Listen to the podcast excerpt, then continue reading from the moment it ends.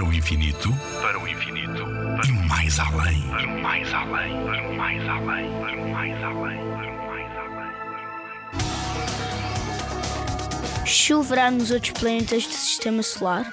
Na Terra não desprende cai água do céu. Estamos habituados às nuvens e à chuva, que é como sabes, água que evaporou dos rios e dos oceanos. Em alguns planetas do sistema solar existem nuvens e tempestades, mas as nuvens são frequentemente constituídas por outras substâncias que não a água. Em Mercúrio, a atmosfera é tão rarefeita, é muito fininha, que não existem nuvens. Logo, não existe chuva.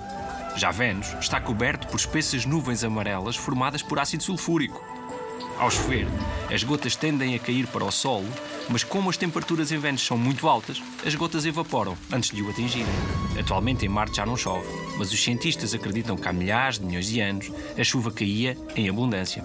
Em Júpiter e Saturno o clima é muito parecido, acredita-se que pode chover, ou melhor, nevar, cristais de amónia, não os flocos de neve que estamos habituados a ver no nosso planeta.